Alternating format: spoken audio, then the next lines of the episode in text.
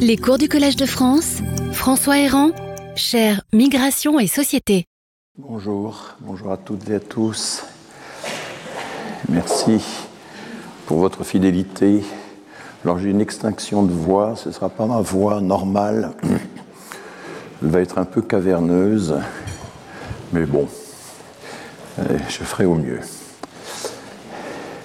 Aujourd'hui, donc, la question euh, de la relation entre immigration et droit. Qu'est-ce que le droit des étrangers exactement? C'est une très vaste question sur laquelle il y a une, grande littérature que je vais utiliser. Est-ce que le migrant est sujet de droit en tant que migrant, en tant qu'être humain? Je ne suis pas juriste, vous le savez, et donc je m'expose à des critiques qui sont parfois sévères de la part des juristes, et aussi des éloges parfois étonnants. Donc c'est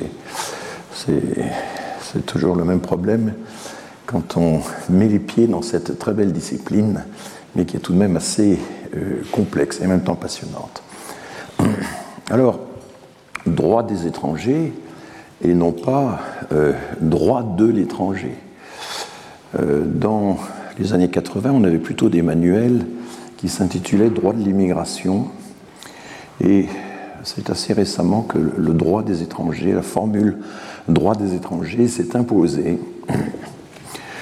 Et il y a évidemment euh, une relation forte entre le droit des étrangers et le droit de la nationalité. Je ne vais pas entrer dans toute la question très controversée parmi les juristes eux-mêmes de savoir à quelle sous-discipline du droit tout ça se rattache, parce qu'en réalité, le droit des étrangers se rattache à des, sous-disciplines assez, assez variées. Euh, mais disons, allons l'essentiel, l'étranger, il est d'abord défini de façon négative, c'est le non national. Et euh, le code euh, du séjour et de l'asile le dit très, très explicitement, sont considérés comme étrangers, au sens du présent code, les personnes qui n'ont pas la nationalité française, soit qu'elles aient une nationalité étrangère, soit qu'elles n'aient pas de nationalité. Alors si vous êtes binationaux, il n'y a pas de problème, vous êtes de toute façon français, donc euh, vous n'entrez pas dans le champ euh, du droit des étrangers, donc il s'agit des personnes qui n'ont pas de passeport français. Voilà. Et cette catégorie, euh, c'est déjà une complication importante dans laquelle on ne va pas beaucoup entrer en réalité aujourd'hui, se subdivise entre deux sortes d'étrangers. Il y a les ressortissants d'un autre État membre de l'Union européenne, et puis il y a les ressortissants d'un pays tiers. Et les juristes font remarquer que dans le langage de la Commission européenne, euh, ressortissant d'un pays tiers, on utilise le mot pays et pas le mot État. Pays, euh, c'est un mot très flou, juridiquement, ça, c'est pas un terme juridique. Hein. Pays, euh, État est un terme juridique. Mais quand on parle de l'extérieur de l'Union européenne, on parle couramment de pays tiers. et donc, c'est évidemment de cette deuxième catégorie que je vais parler, même s'il y aura un cours qui euh, abordera davantage les questions de l'Union européenne. Et pour reprendre euh, la formule utilisée par François-Julien Laferrière, qui est un des juristes qui font autorité dans le domaine, mais une formule qu'on retrouve chez pas mal de ses collègues, dont on retrouve l'équivalent, quel est l'objet du droit des étrangers? Eh bien, c'est la place de l'autre dans la société. Et donc, du coup, c'est aussi une façon de définir la place du national par euh, différence avec euh, celle de, l'étranger. Hein. Les, deux, évidemment, euh, mécanismes sont solidaires. Alors, je vais commencer par cette citation. Je ne sais pas si vous la connaissez, d'un grand écrivain français qui euh, en est l'auteur, je vais vous, révéler de qui il s'agit. Étranger, que signifie ce mot? Quoi? Sur ce rocher, j'ai moins de droit que dans ce champ? Quoi? J'ai passé ce fleuve, ce sentier, cette barrière, cette ligne bleue ou rouge visible seulement sur vos cartes, et les arbres, les fleurs, le soleil ne me connaissent plus? Quelle ineptie de prétendre que je suis moins homme sur un point de la terre que sur l'autre. Vous me dites, nous sommes chez nous et vous n'êtes pas chez nous.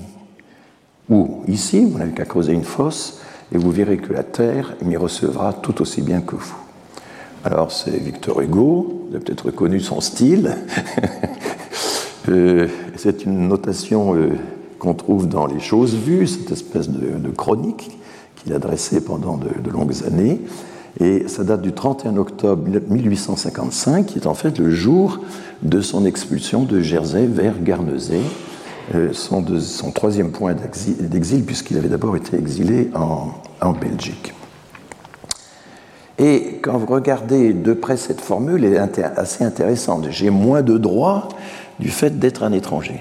Et effectivement, l'étranger a moins de droits que le national. Ça fait partie de sa définition. La ligne bleue ou rouge visible seulement sur vos cartes est évidemment une façon de souligner le caractère très arbitraire des euh, frontières, des lignes de division. Euh, quelle ineptie de prétendre que je suis moins homme sur un point de la Terre que sur l'autre. Et la fameuse formule Nous sommes chez nous, alors qui évoque évidemment euh, irrésistiblement le slogan qui est martelé dans les meetings de Marine Le Pen. Nous sommes chez nous, on est chez nous, on est chez nous, hein, qui, qui, peut être vociféré 15 fois, 20, fois de suite, et qui représente le, cœur même de la revendication qui semble la plus naturelle qui soit. Et Victor Hugo la répond à l'avance aux euh, adeptes euh, du Rassemblement national.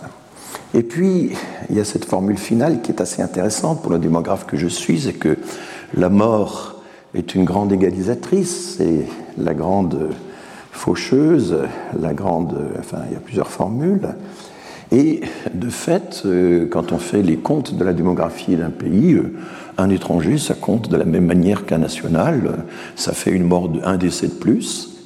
Euh, de la même façon et donc là, il n'y a, pas de différence. Après, on peut secondairement introduire des différences dans la comptabilité démographique, mais c'est vrai que, étranger ou pas, national ou pas, nous serons tous couchés sur la table de mortalité de la même façon. Donc il y a là une série de remarques assez intéressantes quand, quand on les creuse bien. Bon, entrons dans le vif du sujet, bien que je pense qu'on y soit déjà entré, quelle est au fond la clé de voûte du droit des étrangers en France?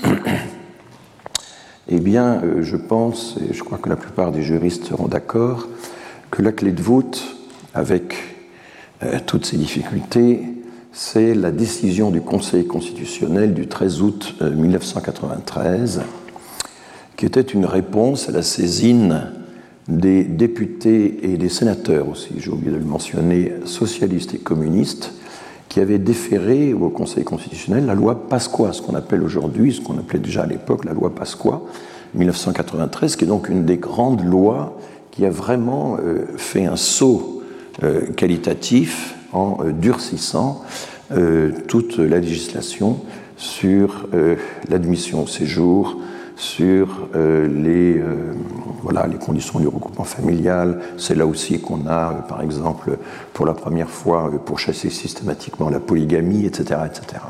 Donc une loi très, très fournie, très, très travaillée.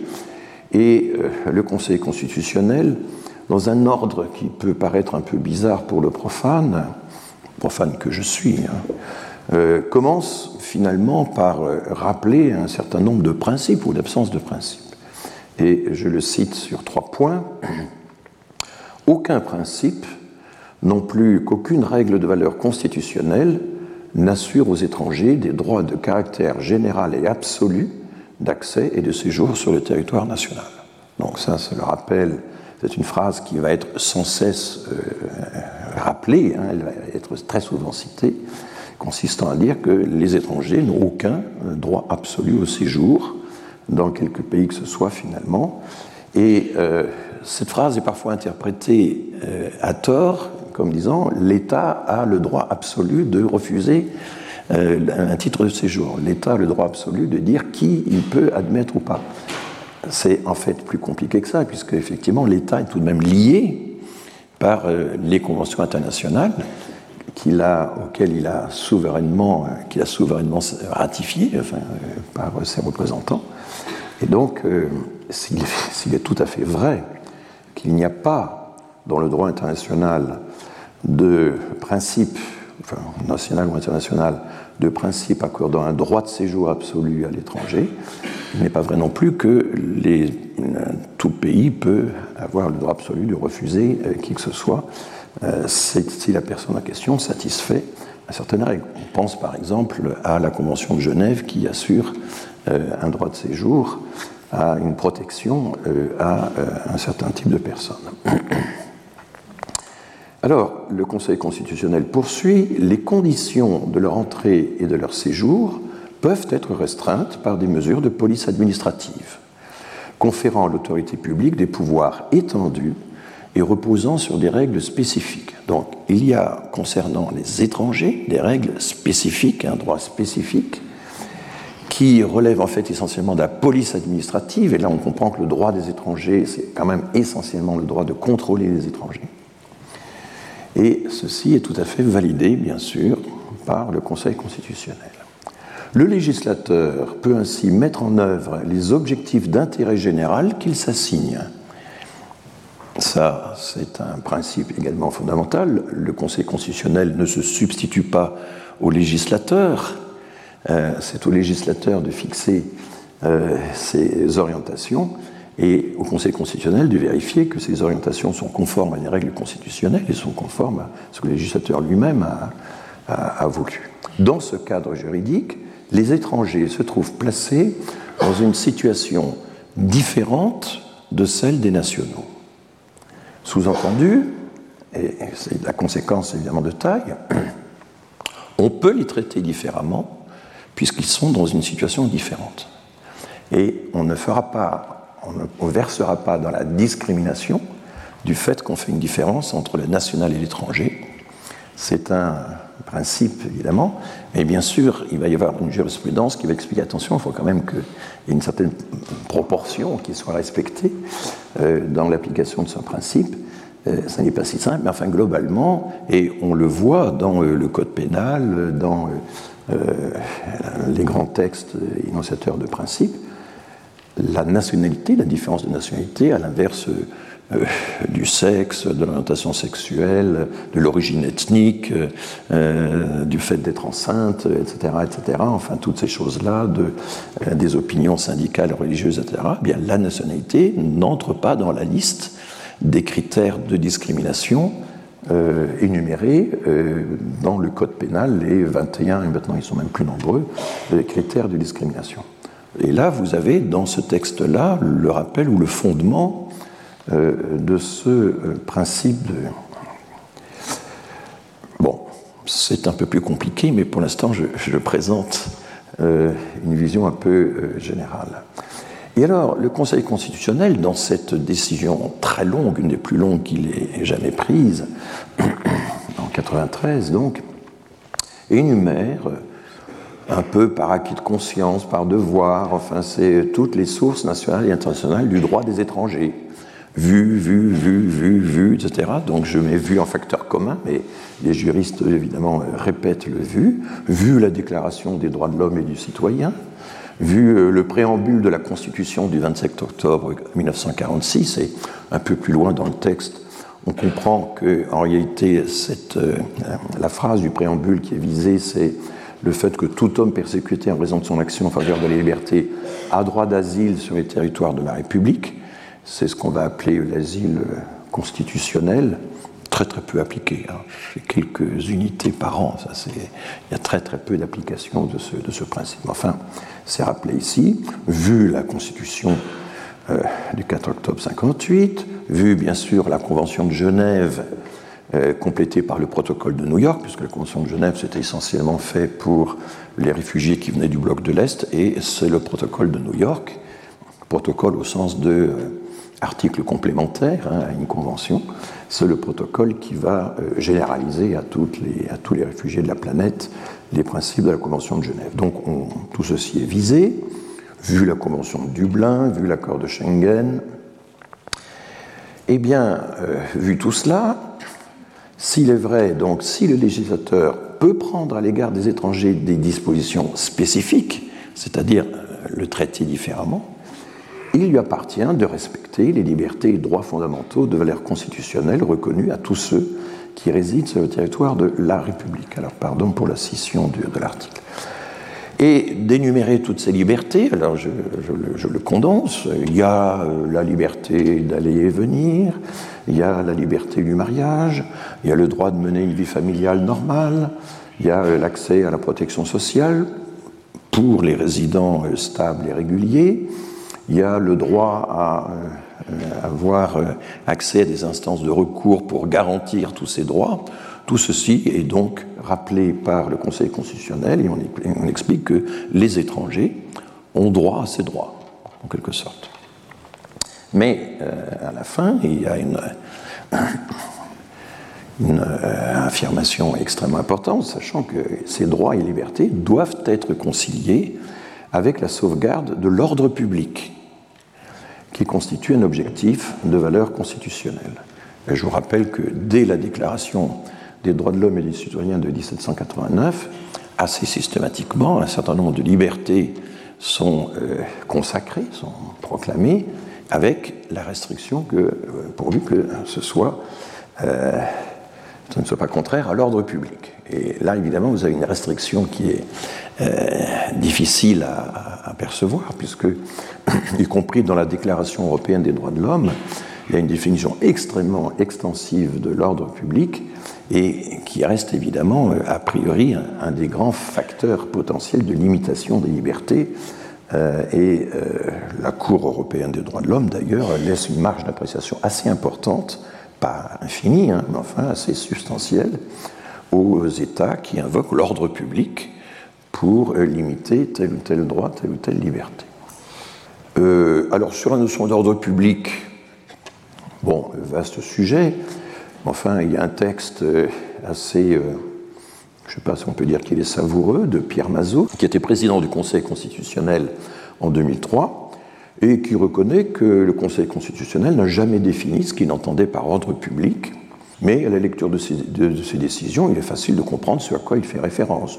Il s'agit en fait d'une notion que tout le monde comprend sans qu'il soit besoin de lui donner une définition précise. Fin de citation. Et quand vous lisez euh, les traités spécialisés ou les articles spécialisés sur le sujet, eh bien, euh, la définition de l'ordre public, tout le monde reconnaît qu'elle est un peu mystérieuse, le terme utilisé par certains juristes, qu'elle est complexe, euh, qu'elle peut varier au cours du temps. Alors, Pierre Mazot nous fait quand même la charité de préciser un petit peu ce que ça contient. Ça contient le bon ordre.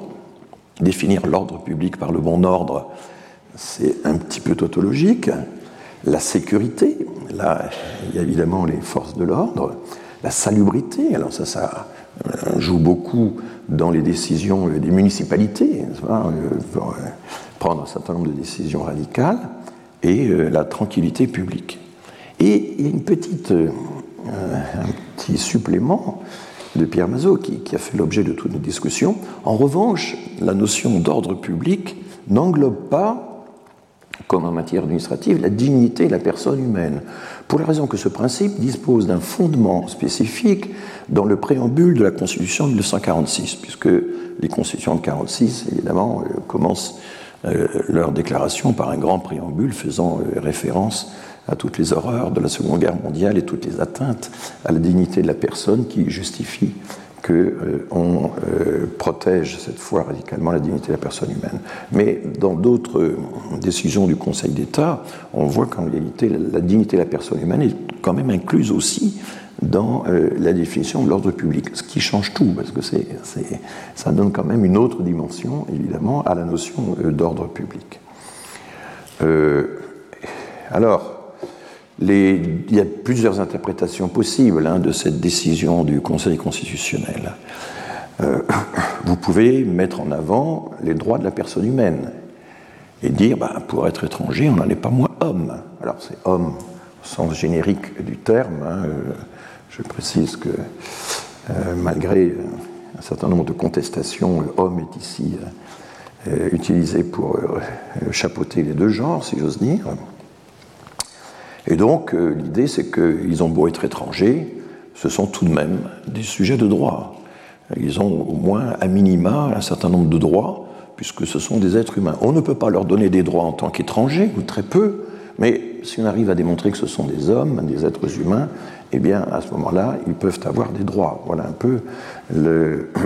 évidemment, euh, les ONG, par exemple, vont bien sûr préférer cette interprétation. Puis vous en avez une toute autre qui consiste à se fonder sur la décision du Conseil constitutionnel pour mettre en avant la souveraineté nationale et dire euh, l'étranger a beau être homme, certes, il y a la Convention de Genève, certes, il y a euh, euh, la Déclaration universelle des droits de l'homme, certes, il y a les déclarations de 1789, certes, certes, certes, mais enfin, l'étranger sera toujours différent du national. Et l'étranger a beau être homme, il n'en reste pas moins un étranger. Et cette différence entre l'étranger et le national, vous pouvez la réduire, vous pouvez rêver de l'abolir, mais enfin, elle est fondamentalement irréductible dans la vision euh, du Conseil constitutionnel et finalement de, notre droit. Euh, voilà, et je pense euh, que la deuxième interprétation est beaucoup plus conforme à l'esprit de la décision du Conseil constitutionnel, même si l'ordre dans lequel sont énumérés les différents considérants est assez étrange. On commence par les considérations, par viser les grands principes euh, des conventions internationales, des déclarations des droits de l'homme, etc. Puis ensuite, on explique qu'il y a des restrictions. Euh, en réalité, on voit bien que l'ordre logique de cette décision, c'est euh, expliquer essentiellement à ces députés socialistes et communistes que, bah oui, on peut interpeller un, étranger pour vérifier la régularité de son séjour, ce n'est pas une discrimination. On peut réduire un certain nombre de droits comme par exemple le regroupement familial, le droit au mariage, etc., en tenant compte de certaines considérations d'ordre public. Par exemple, la polygamie est considérée comme une atteinte à l'ordre public, et donc euh, à ce titre-là, etc. Donc c'est ça qui est, je dirais, assez euh, euh, vertement, enfin, vertement, c'est pas assez fermement rappelé à l'encontre euh, euh, de l'opposition de gauche qui avait voulu s'opposer à mettre en cause la constitutionnalité de, la loi Pasqua. Et là, il y a un personnage, évidemment, dont j'ai déjà parlé, dont je reparlerai, qui est René Cassin, donc, qui fut le premier vice-président du Conseil d'État à, la Libération, qui sera ensuite en 1950 l'un des rédacteurs de la Déclaration universelle des droits de l'homme. Et euh, Cassin, dans des essais encore très récents, a été accusé de faire de l'anti-étatisme, de n'avoir pas perçu que euh, la mise en œuvre des droits, la réalisation des, droits de l'homme, euh, l'effectivité des droits de l'homme dépendait euh, des opérations de l'État, que c'était à, chaque État de mettre en œuvre les droits de l'homme et que par conséquent, la dimension très anti-étatique qui semblait y avoir chez René Cassin avait quelque chose de contradictoire, puisque sans l'État, on ne peut pas mettre en œuvre les droits de l'homme, et c'est un peu ce que la décision du Conseil constitutionnel voulait rappeler. Bon, c'est une accusation euh, tout à fait exagérée, parce qu'en réalité, quand on lit Cassin et qu'on regarde la façon dont Cassin lui-même a interprété la Déclaration universelle des droits de l'homme, notamment dans les cours qu'il a donnés euh, à La Haye. Il y a une académie internationale de droit à La Haye. La Haye, c'est, je le rappelle, le siège de la Cour internationale de justice, qui est le grand organe juridique des Nations unies. Eh bien, dans ses cours donnés à La Haye, 1951, euh, Cassin euh, montre parfaitement qu'il est évidemment conscient euh, de la différence irréductible entre le national et l'étranger, mais la Déclaration universelle des droits de l'homme, explique-t-il, est un levier qui permet de réduire l'écart. C'est une métaphore intéressante parce que c'est une métaphore qui est, qui est progressive, c'est pas du, oui-non, c'est pas une vision manichéenne. Et donc, il faut quand même, et ça c'est quelque chose que euh, René Cassin, euh, évidemment, avait éprouvé dans sa propre personne, puisque c'est un grand blessé de la guerre de 14 et il va euh, présider une des plus grandes associations de mutilés de la guerre de 14. Hein. Il était lui-même euh, porté un corset toute sa vie, il a souffert toute sa vie de, ses blessures. Mais Cassin, donc, a, subi, bien sûr, a connu les affres de la guerre de 14, et puis aussi, il a été privé de sa nationalité par Vichy. Et je rappelle que René Cassin a rejoint le général de Gaulle dès le 19 juin 40. Dès le 19 juin 40, Cassin est auprès de de Gaulle et évidemment de Gaulle le reçoit de façon extrêmement sobre et lui dit Vous tombez à pic c'est ce que Cassin a raconté dans ses mémoires. Vous tombez à pic, j'avais besoin d'un grand juriste, et donc il va devenir euh, un des principaux juristes euh, de la France libre. Et euh, c'est la raison pour laquelle il sera nommé vice-président du Conseil d'État à la Libération, à une époque où l'Assemblée nationale n'existe pas encore. Et donc c'est lui qui va notamment jouer un rôle décisif dans la vérification de la, constitutionnalité des ordonnances de 45 qui avaient donc été prises avant que le Parlement ne soit euh, formé. Donc euh, Cassin dit oui, les déclarations universelles, bien sûr, ça n'est pas euh, contraignant, et ce sont les pactes, les deux pactes associés à la déclaration des droits de l'homme, mais qui ne seront signés que dans les, élaborés que dans les années 60, qu'il y aura des contraintes qui seront associée à la Déclaration universelle des droits de l'homme, la déclaration en elle-même, c'est publié au journal officiel, c'est une résolution de l'Assemblée des Nations Unies, ça a une portée symbolique, pas plus que ça, mais déjà, en 51, Cassin considère que c'est au moins un levier permettant de limiter le pouvoir de l'État. Alors les critiques de Cassin, souvent, s'appuie sur un article ancien écrit par le jeune juriste qui était Cassin, enfin jeune, il avait déjà une, toute une carrière derrière lui, mais disons euh, en 40, il avait publié un article juridique sur l'État léviathan et euh, insistant sur le fait qu'il était nécessaire d'empêcher juridiquement que l'État ne devienne un léviathan qui empiète euh, donc sur les existences individuelles. Donc oui, c'est un défenseur de l'individu, de la personne humaine contre l'emprise de l'État, mais ça n'est pas un négateur de l'État, et il a été lui-même un grand serviteur de l'État. Enfin, euh, donc oui, il, y a des, critiques là qui ont été euh, totalement exagérées, mais qui ont connu un certain succès parce qu'elles sont faciles. Alors pourquoi, du coup, distinguer l'étranger du national? C'est par construction, par définition, que l'étranger signifie qu'il n'a pas les mêmes droits que le national. C'est le sens profond du mot étranger. Sinon, quel intérêt de les distinguer? Donc voilà, à la différence du mot immigré, dont je rappelle que le mot immigré n'a aucune signification juridique, c'est un terme utilisé à des fins de recherche, c'est un terme géographique. Et les immigrés, c'est donc, on en a parlé la dernière fois, les personnes qui sont nés dans un pays, vont habiter euh, dans l'autre, mais ils peuvent euh, acquérir la nationalité du pays euh, d'accueil, et donc la notion d'immigré pour un juriste est inutilisable puisqu'on y trouve à la fois des nationaux et des étrangers. Et c'est assez curieux de voir qu'un certain nombre de critiques, y compris de la part de certains sociologues attachés aux droits de l'homme, avaient beaucoup critiqué la notion d'immigré en disant mais la seule distinction qui compte c'est national-étranger. Alors qu'en fait, justement, euh, on peut considérer que des, aspects positifs de la notion d'immigré, c'est qu'elle n'entre pas dans la différenciation du national et de l'étranger.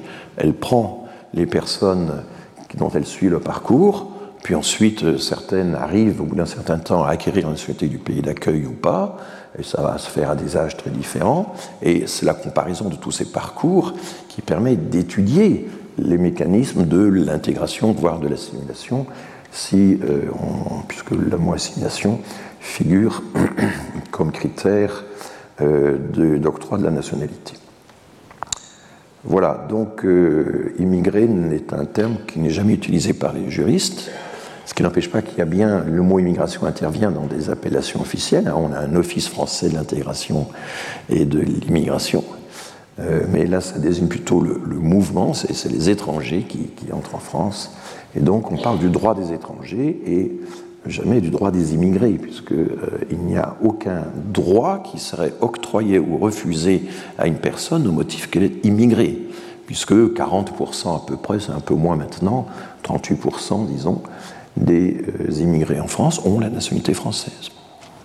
Et toutes les distinction qui avait été faite pendant longtemps, et c'est Patrick Veil qui a étudié ça, le fait d'imposer un certain nombre de, un stage, une certaine année d'attente aux récents naturalisés avant qu'ils aient le droit de vote, par exemple, avant de pouvoir effectuer certaines choses. Toutes ces distinctions-là ont été abolies finalement dans les années 80, donc il n'y a plus aucune distinction faite euh, parmi les immigrés, parmi les Français, parmi les Français, selon qu'ils seraient immigrés récents ou pas, français de naissance ou pas, il n'y a pas de distinction de droit.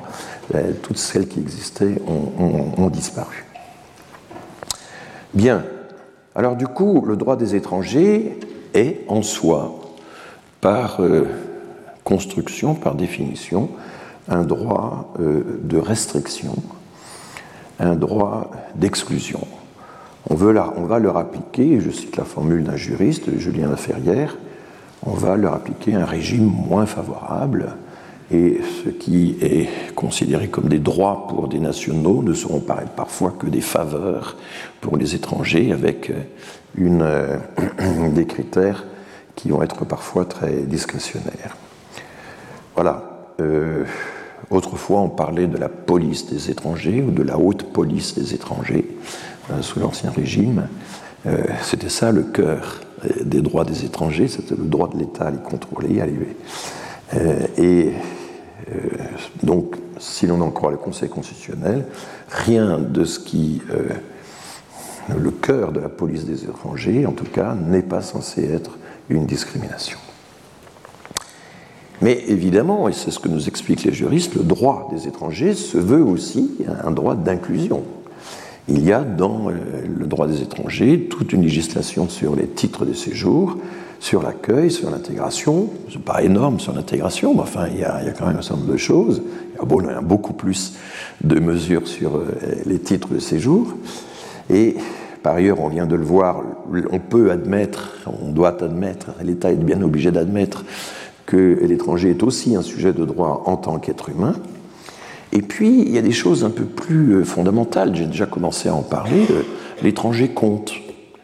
Euh, pour l'INSEE ou pour l'INED, eh bien, l'étranger est compté dans la population du pays d'accueil, il est compté dans la population légale de chaque commune, de chaque région, de chaque collectivité territoriale. Et les responsables du recensement, et j'en vois une ici, euh, qui a connu cette époque, eh bien, se souvient de ces maires qui, euh, euh, pendant le recensement, ont peur de perdre de la population et disent mais telle catégorie, tels étrangers, les gitans qui campent chez le voisin, en fait, ce sont les miens, les mariniers qui sont en train de dériver à cause de l'inondation, ils sont à moi, etc., etc. Et donc revendiquant dans leur population euh, des, populations euh, flottantes au sens, euh, au sens parfois propre du terme.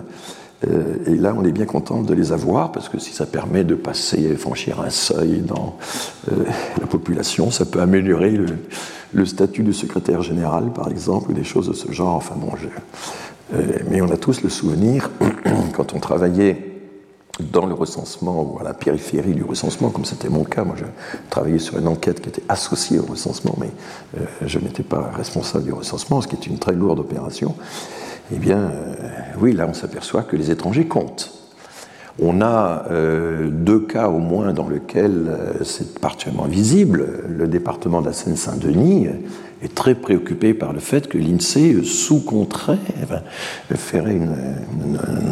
n'accorderait pas une couverture solide à la population étrangère, ce que l'INSEE euh, nie avec euh, des arguments assez forts, parce qu'il y a un recensement des logements qui est quand même très systématique, qui s'appuie sur des bases de données de plus en plus solides, hein, je, le rappelle, et que on ne fait pas de recensement de la population sans d'abord un recensement préalable des logements, et qu'ensuite il y a même des dispositifs pour dire, ben voilà, on soupçonne qu'il y a des personnes vivant dans euh, des logements, mais on ne nous ouvre pas la porte, on remplit une fiche spéciale à ce moment-là, enfin, et puis on met le paquet euh, dans les opérations des années postérieures pour mieux cerner euh, la situation. Il y a véritablement, et il y, a, un peu un mythe hein, sur l'idée que, par exemple, les personnes en situation irrégulière ne seraient pas recensées. En fait, le recensement est sans doute une des opérations qui inclut le mieux les populations irrégulières, certaines enquêtes aussi, parce que l'agent recenseur n'est pas perçu comme une, force de police, il est plutôt maintenant les municipalités qui recrutent les agents recenseurs et qui coproduisent le recensement avec l'État. Et euh, certaines personnes recensées même pensent que le fait d'être recensé constitue un argument pour prouver leur présence euh, durable sur le pays. dans la pratique, on n'utilise pas le recensement, puisque le recensement, je le rappelle, est très rapidement anonymisé. Hein. c'est aussi une de, ses qualités. Et puis un autre exemple, c'est Mayotte. Il y a toute une controverse à Mayotte euh, de la part des autorités pour dire, mais écoutez, euh, le nombre des étrangers clandestins à Mayotte, qui est considérable, puisque évidemment on a coupé artificiellement les liens avec le reste de l'archipel, hein, eh bien, est sous-estimé, sous n'est pas correctement dénombré par l'INSEE. Et le dernier rapport du Sénat sur la situation de Mayotte s'achève sur cette controverse euh, relative au recensement et euh, le responsable de l'INSEE à Mayotte a euh, fermement répondu qu'il contestait tout à fait l'idée selon laquelle il y avait un, sous, une sous-estimation considérable de la population étrangère à, Mayotte. Bon, en tout cas, c'est déjà intéressant de voir que pour un certain nombre d'administrations, et notamment pour le recensement, qui est quand même une opération de souveraineté par excellence, l'étranger compte, bien sûr. Et ça, euh, c'est. Et, et, puis, pour rappeler, et ça, c'est les économistes qui le montrent régulièrement, que l'étranger est aussi euh, producteur, consommateur, il peut être cotisant, il est contribuable, direct ou indirect, enfin, et que tout cela, euh, évidemment, brouille quand même la frontière entre l'étranger et le national. C'est-à-dire qu'il y a un certain nombre d'étrangers qui ont un ancrage dans euh, l'activité économique, un ancrage résidentiel, euh, un ancrage dans le, système. Enfin, il, contribue à l'ordre public, hein, d'une certaine manière. Et que euh, ceci, donc, peut justifier qu'effectivement le droit des étrangers, notamment leur accès à la protection sociale, par exemple, s'ils sont en situation régulière, c'est aussi un droit d'inclusion. Bon, je ne vais pas m'attarder trop longuement sur euh, le regard des historiens. Bien sûr, il y a euh, le travail euh, pionnier de Gérard Noiriel, La tyrannie du national, mais qui est centré sur le droit d'asile en Europe, sur un siècle, deux siècles pardon, de droit d'asile. Et il observe qu'à partir des années 1880, l'accueil des persécutés est subordonné à l'intérêt national des barrières formidables sont érigées aux frontières grâce à de nouvelles technologies d'assujettissement des individus. Donc là, il pense notamment au bertillonnage, à l'anthropométrie, euh, à la prise des empreintes digitales hein, qui va se, répandre à partir de ces années-là, fondée sur l'invention de la carte d'identité et des fichiers centralisés. Bon, il y a maintenant trois ou quatre euh, grands récits, euh, recherches historiques sur la gestation des papiers d'identité euh, en France.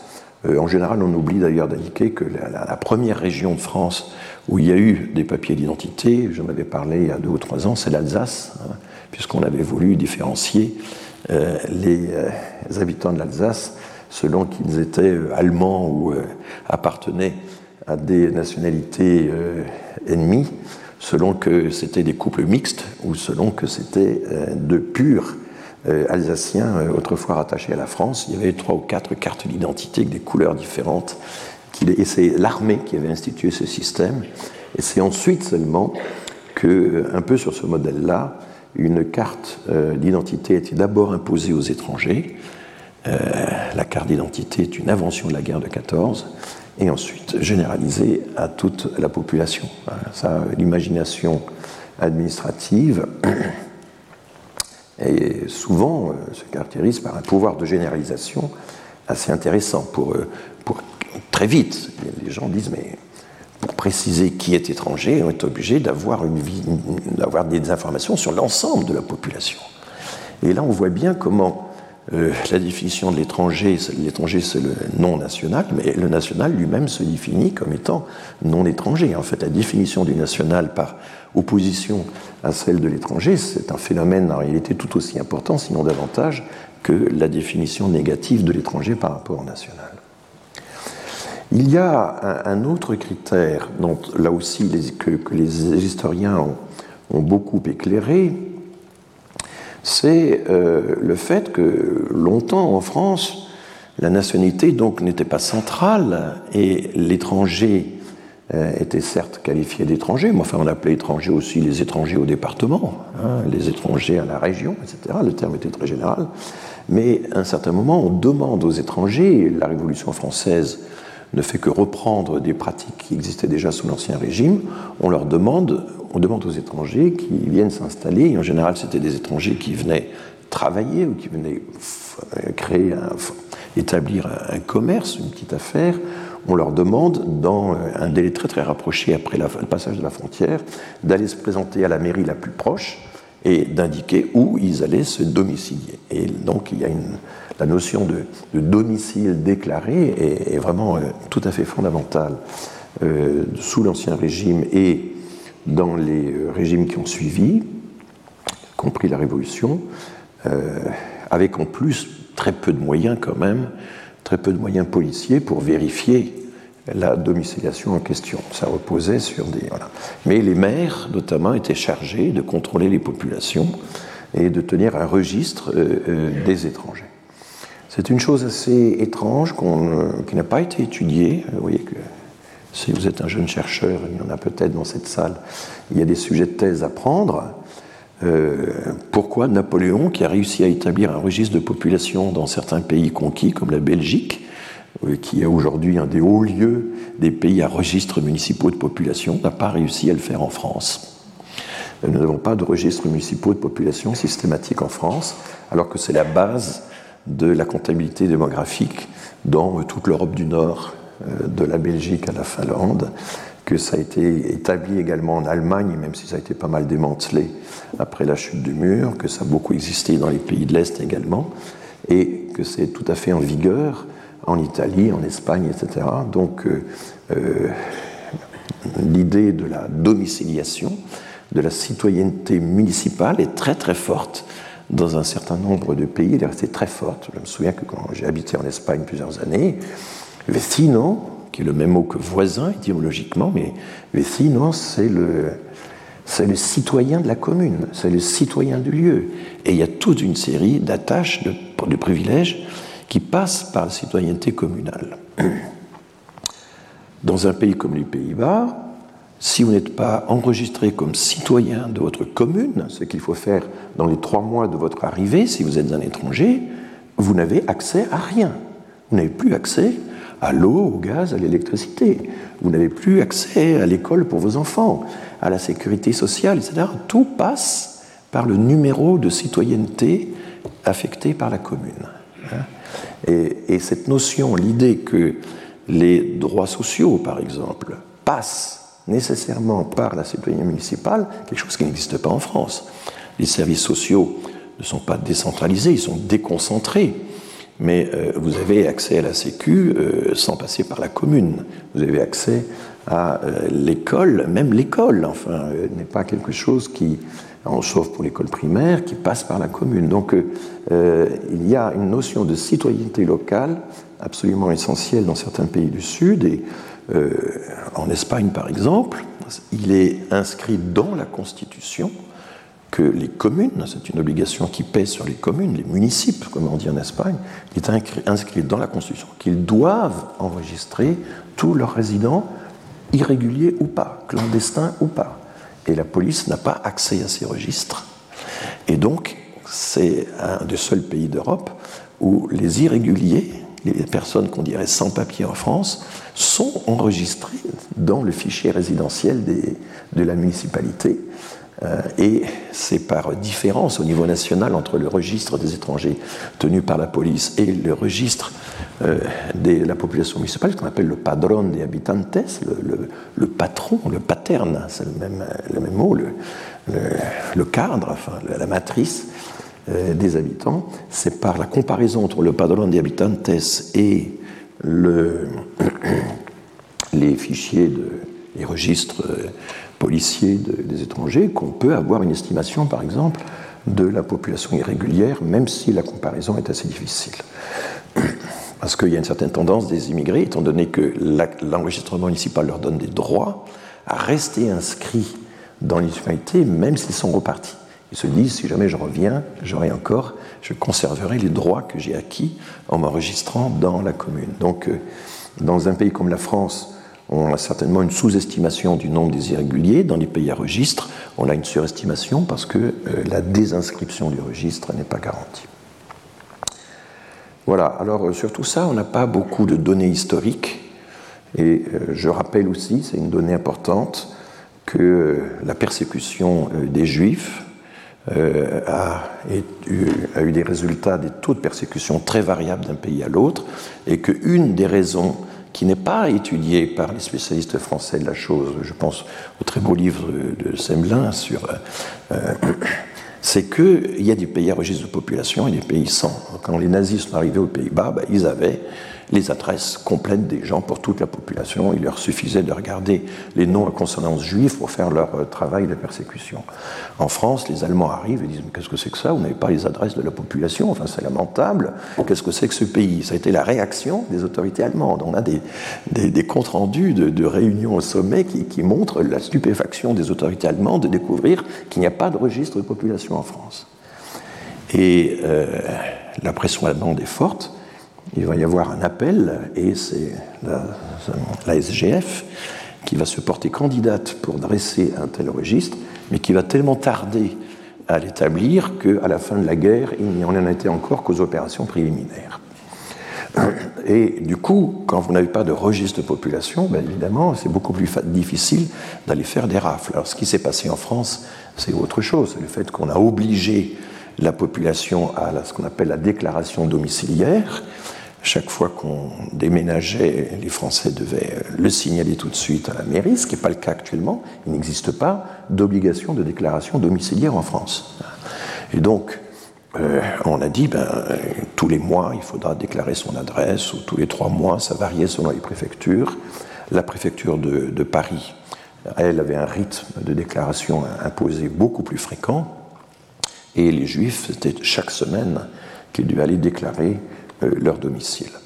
Je rappelle qu'après la guerre, et depuis la guerre, il y a eu à peu près une douzaine de propositions de loi, donc émanant de parlementaires, de sénateurs ou de députés, pour dire nous devrions avoir un registre de population en France. Euh, Pierre-Henri Dumont, par exemple, député du Nord-Pas-de-Calais, qui est très euh, actif sur la question de l'immigration, fait partie de ces gens-là.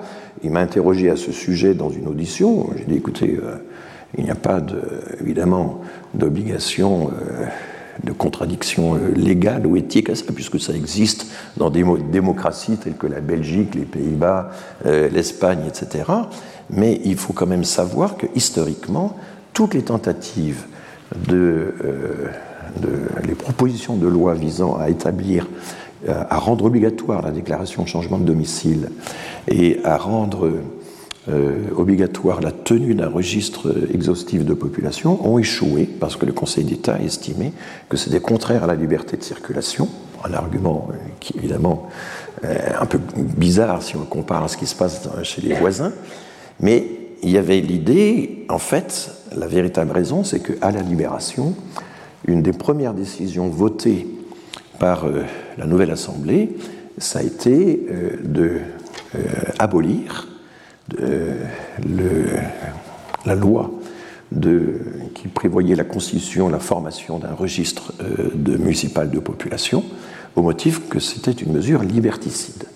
Et donc, il est très difficile historiquement, peut-être qu'avec le temps et avec le passage des générations, les choses évolueront, mais il est très difficile actuellement en France, en tout cas, ça s'est avéré impossible depuis une soixantaine d'années, d'établir un registre de population incluant les étrangers, les étrangers, et dans lequel, chaque fois qu'on déménage, chaque fois qu'on change d'appartement euh, ou de maison, on serait tenu de se déclarer aux autorités. Mais en France, la domiciliation a été pendant longtemps quelque chose qui euh, permettait d'éviter la naturalisation. Et ça, j'en avais parlé il y a deux ou trois ans dans mon cours euh, sur l'intégration. Patrick Veil a beaucoup parlé de cette affaire. un étranger domicilié, et dûment légalement domicilié, eh bien, jouissait d'un certain nombre de droits tout à fait importants qui rendaient peu attrayante la naturalisation, la demande de naturalisation. Puisque si vous demandiez être naturalisé, là, vous deviez faire le service militaire. Or, le service militaire, il ne faut jamais l'oublier, pendant tout le Second Empire, ça durait cinq ans. Au moment de la guerre de Crimée, ça a duré jusqu'à sept ans. C'était inscrit dans les textes. C'était très long. Il y avait un tirage au sort, etc. Mais, euh, et donc, du coup, l'étranger domicilié ben, préférait s'en tenir au régime de la domiciliation plutôt que de demander la naturalisation.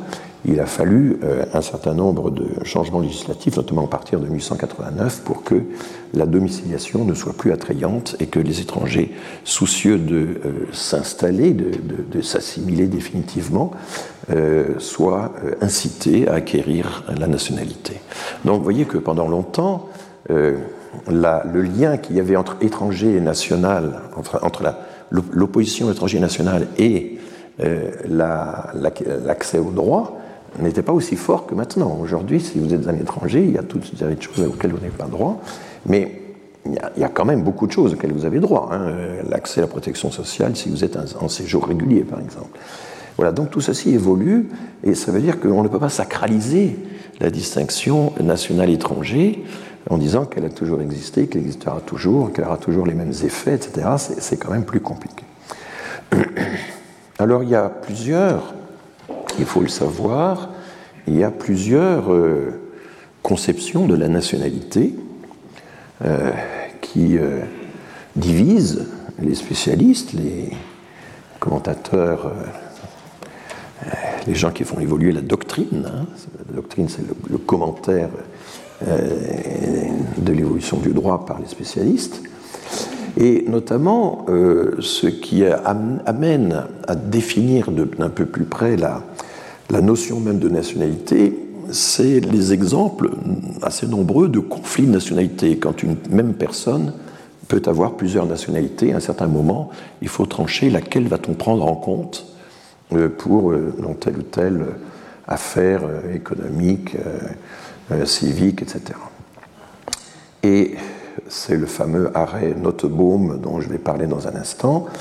Il y a d'abord euh, l'idée qu'il faut opter pour l'insolité du fort. Le fort, c'est le forum, c'est la, juridiction, c'est le pays euh, dont vous dépendez et donc le juge va choisir la nationalité de l'État, de l'autorité euh, saisie. C'est la règle traditionnelle, c'est une version assez euh, normative. Bah, on a la nationalité de l'État qui vous l'a octroyée. Voilà. Il n'y a pas de, des conditions de séjour, de comportement, etc. Euh, c'est votre passeport qui fait foi. Et si le procès a lieu dans le pays X, c'est le passeport délivré par l'autorité du pays X qui va faire foi et c'est celle-là que l'on va prendre en compte, c'est ce qu'on appelle la nationalité du fort. Et puis, il y a une notion euh, qui a surgi euh, euh, en 1955, mais qui en fait est en partie la résultante de tout ce que je viens de vous dire sur la domiciliation, qui est ce qu'on appelle la nationalité effective. et je vais, ou la nationalité qui doit être prépondérante en cas de conflit entre plusieurs nationalités c'est la nationalité qui euh, euh, correspond euh, à celle du pays avec lequel vous avez le plus d'attaches, avec lequel vous avez le plus de liens tangibles, mesurables au cours du temps. Ce n'est pas simplement un papier qui a été délivré. Et vous avez des juristes, je pense par exemple à une thèse qui a fait beaucoup de parler d'elle, Amélie Dionysée Pérus, essai sur une nouvelle conception de la nationalité, et elle dit, elle commence par dire, euh, au fond, euh, il y a la notion de nation, la notion d'État. La nationalité, ça se réfère quand même davantage à la, nation et, pas à l'État. Euh, si on suggérait de remplacer la nationalité par une statalité, on, serait évidemment très réticent, parce que la statalité serait quelque chose qui serait décrété entièrement par le pouvoir souverain de l'État, Or, euh, la nationalité, c'est un lien multiple avec euh, la communauté nationale, avec la communauté des citoyens. Ça va au-delà d'un simple lien vertical avec l'État. Voilà un peu la, philosophie générale de la nationalité effective, mais on va voir comment euh, cette notion s'est concrétisée dans un très célèbre arrêt de 1955 de la CIJ, de la Cour internationale de justice de, de La Haye. Et du coup, elle propose, évidemment cette thèse n'est pas euh, acceptée de tous, d'élargir la nationalité à toutes les populations qui participent durablement à la vie sociale du pays. Donc euh, voilà une, proposition.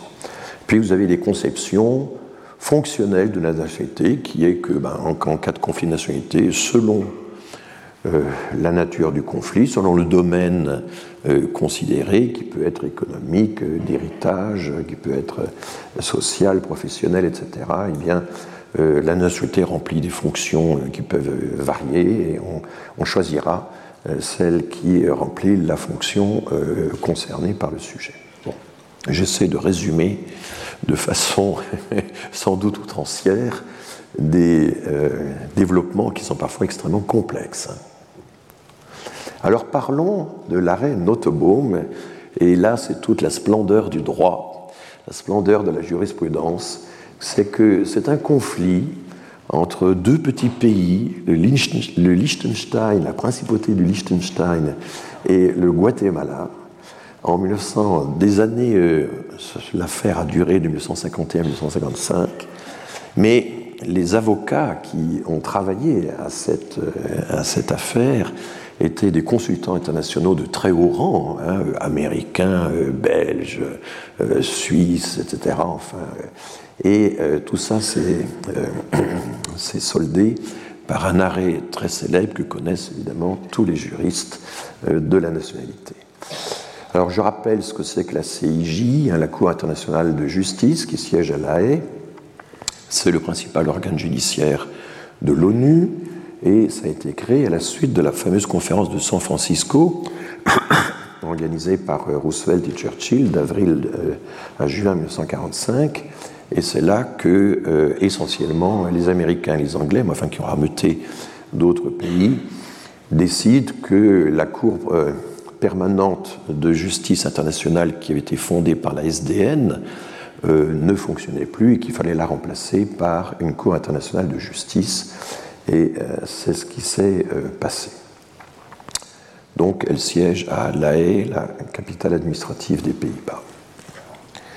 Alors qui est Friedrich Notebaum? Certains disent que c'était un nazi. C'est pas très clair. C'est en tout cas un citoyen allemand qui s'établit au Guatemala où il fait des affaires extrêmement prospères. C'était un des, des principales un des principaux hommes d'affaires du Guatemala. Et puis euh, la guerre approche et en octobre 1939, il prend la précaution euh, de solliciter la nationalité du Liechtenstein. Pourquoi le Liechtenstein? Parce que c'était un pays neutre dans euh, le conflit de la Seconde Guerre mondiale et qu'il se trouve qu'il avait un frère qui habitait là-bas. il se fait héberger par son frère pendant très peu de temps. Il obtient très rapidement la nationalité du Liechtenstein euh, en y mettant les moyens, semble-t-il.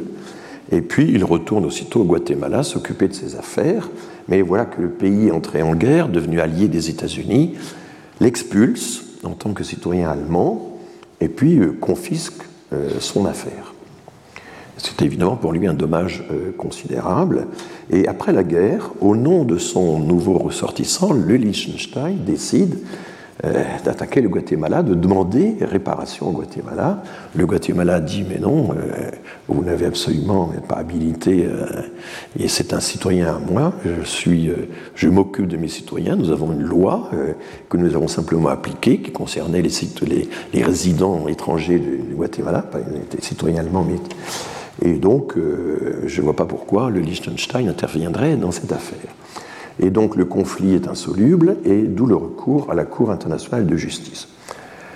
Alors c'est ça qui est beau dans le droit, c'est que des personnages, on peut, on peut énoncer de grands principes à propos de personnages pas toujours très recommandables, parfois de vrais malfrats. Et c'est là, à cette occasion-là, qu'on va énoncer des principes de droit qui vont valoir pour tout le monde. C'est d'ailleurs un peu un problème de la Cour européenne des droits de l'homme qu'un nombre trop important de décisions concernent parfois des personnages pas très recommandables. Et évidemment, pour les lecteurs qui ne, ne comprennent pas qu'on puisse euh, reconnaître des droits à des euh, personnages un peu douteux, euh, c'est parfois difficilement compréhensible.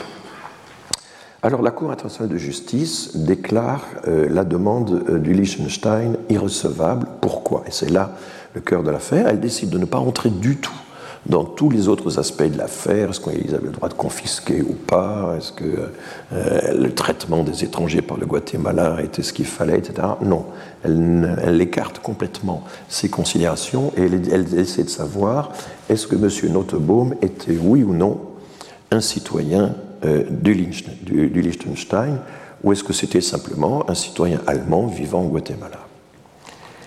Et l'arrêt qui va avoir euh, un retentissement considérable, c'est que seul le lien de nationalité, alors là j'ai oublié, authentique ou effective entre un État et un individu justifie une action internationale de l'État au nom de l'individu. Donc le Liechtenstein ne pouvait pas euh, intenter une action contre le Guatemala au nom de M. Nottebohm parce que M. Nottebohm n'était pas en réalité un authentique citoyen euh, du Liechtenstein.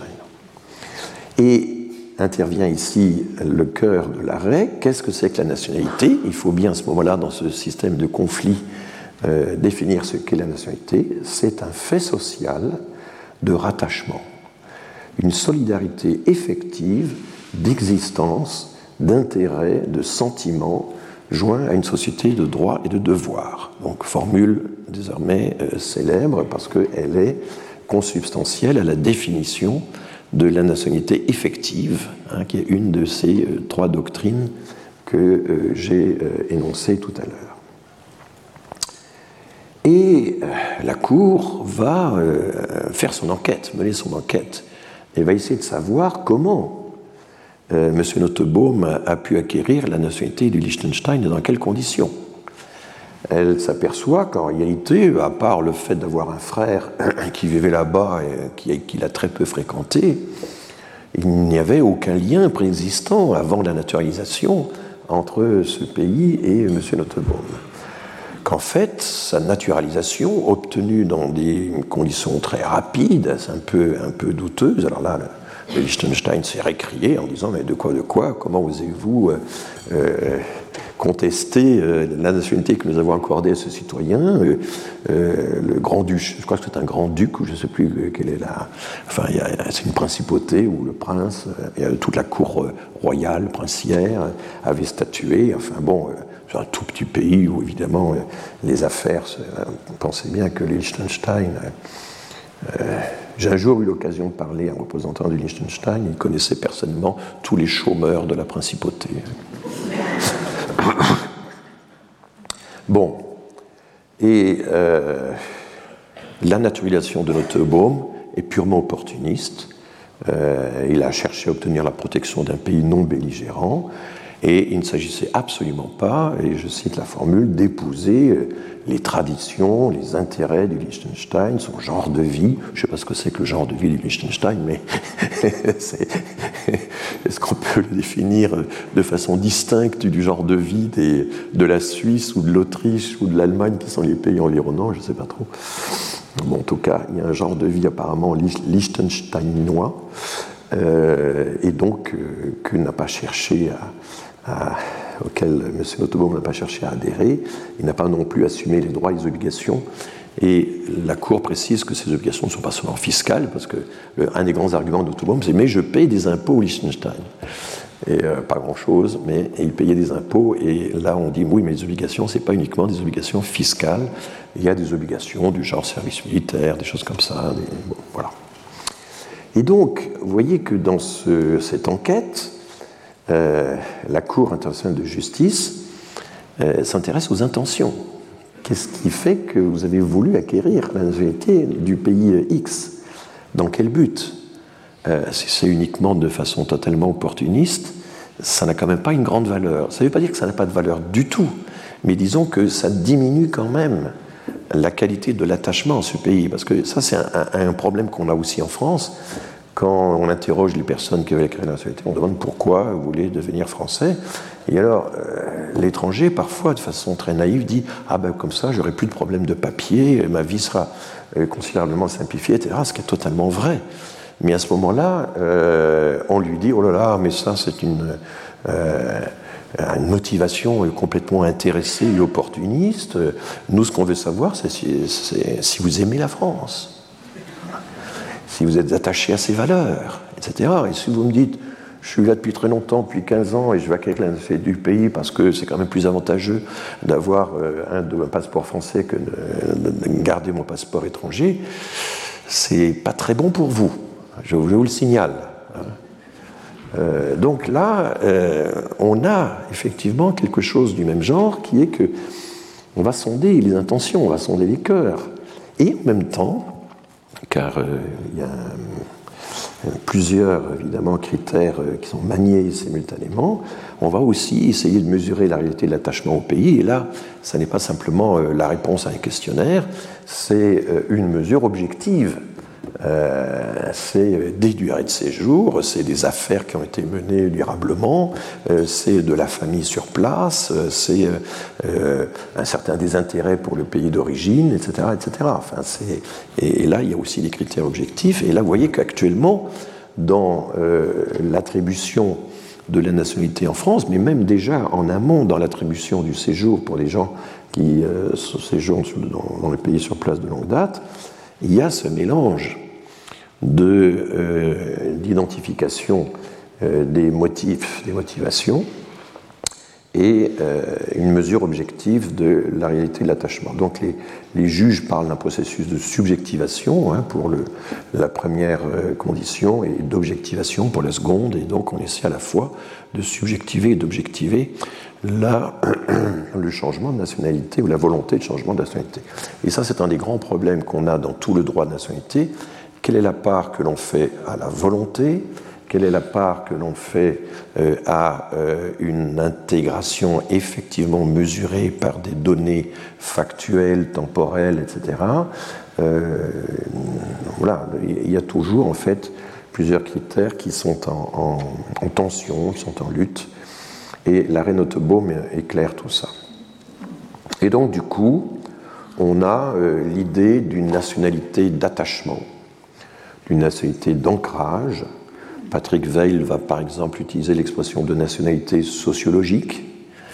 Euh, on peut aussi, et ça c'est une vieille notion d'ancien régime, consistant à dire, bah, écoutez, on a observé que vous êtes là de fait sur ce terrain, vous êtes domicilié de longue date, vous, avez, vous êtes là depuis deux générations, et il y a ce qu'on appelle la possession d'État, euh, euh, qui est une, une sorte de de reconnaissance, euh, de reconnaissance euh, objective d'une situation de fait.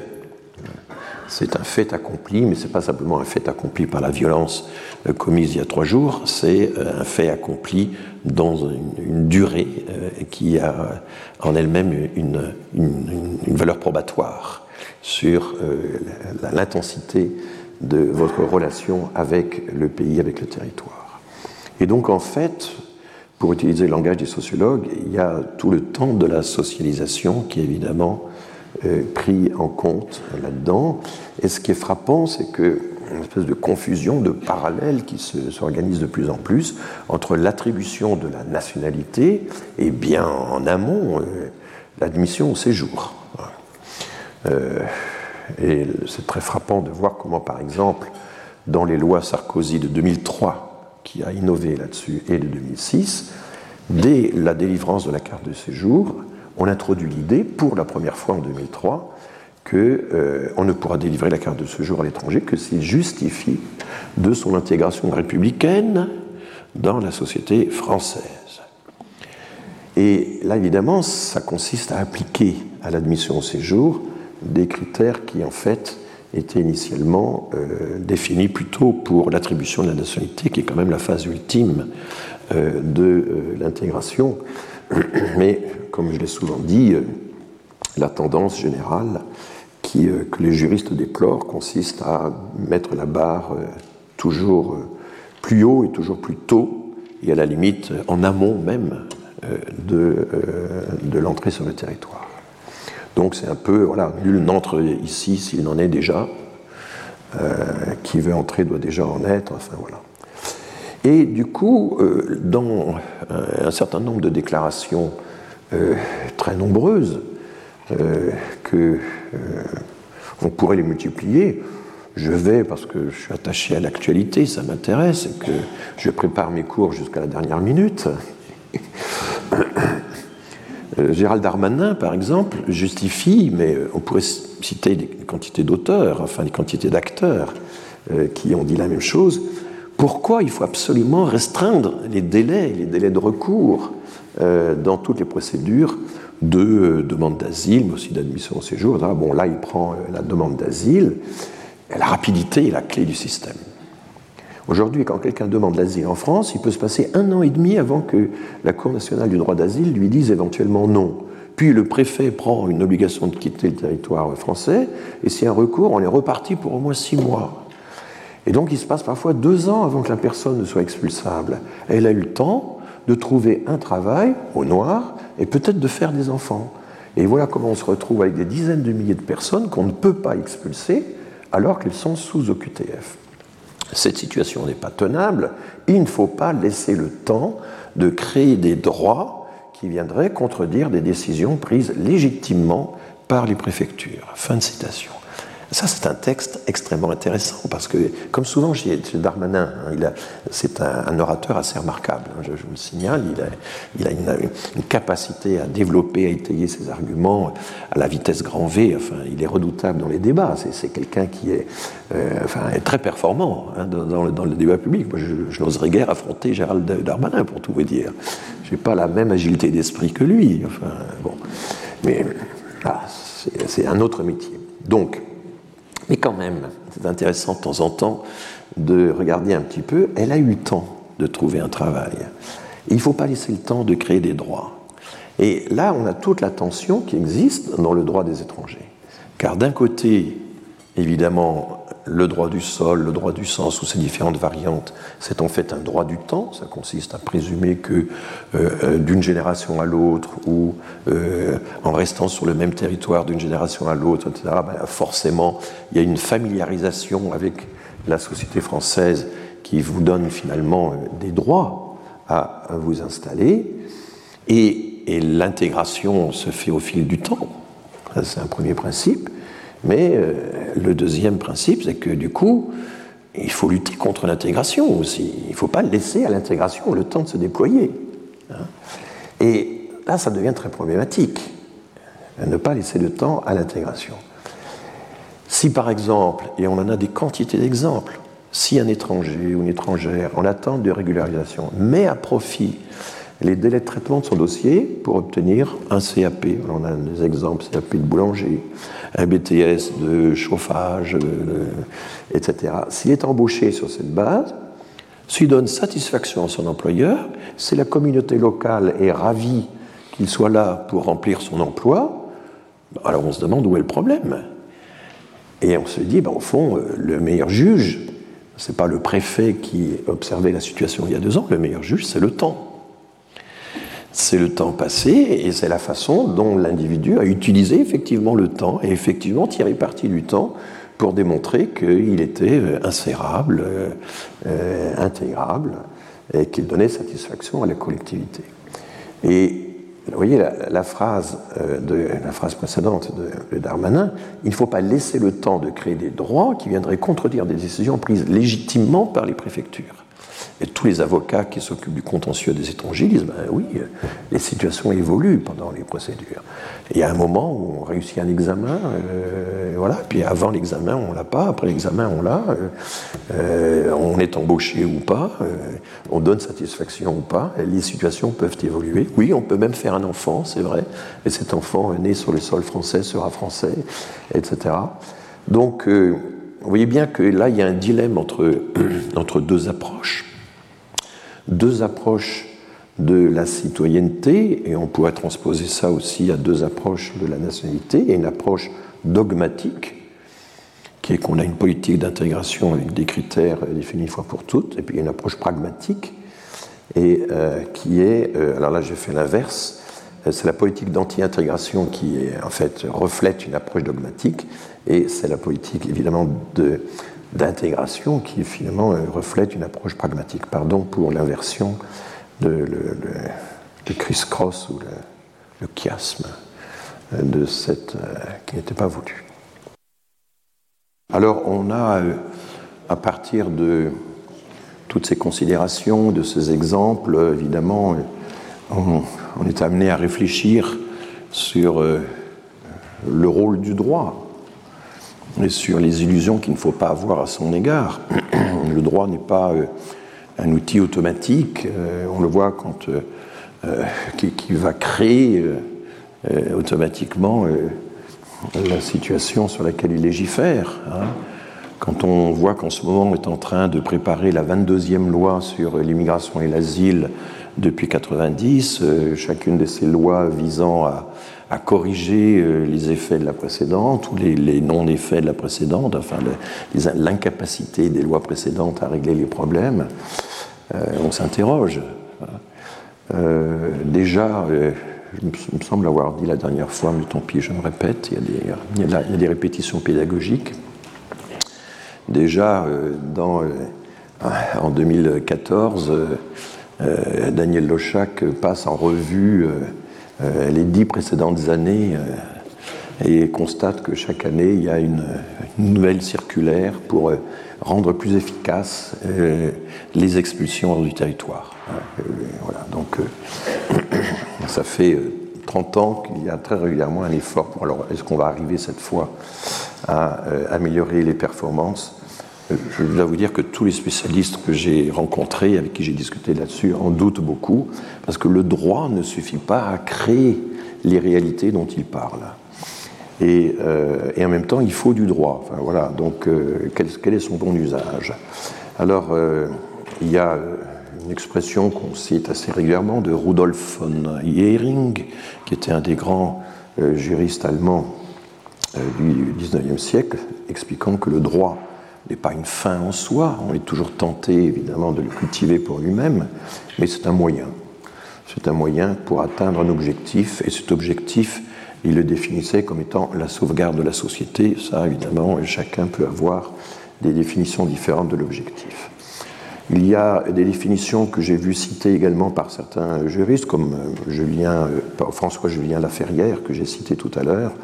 Le droit, c'est une technique une technique au service du politique. Alors évidemment, au service du politique, du législateur, qui lui-même euh, reprend euh, les besoins de l'administration qui s'aperçoit que ces euh, procédures ne fonctionnent pas, ou qui essaie de répondre à des attentes de l'opinion publique ou des électeurs.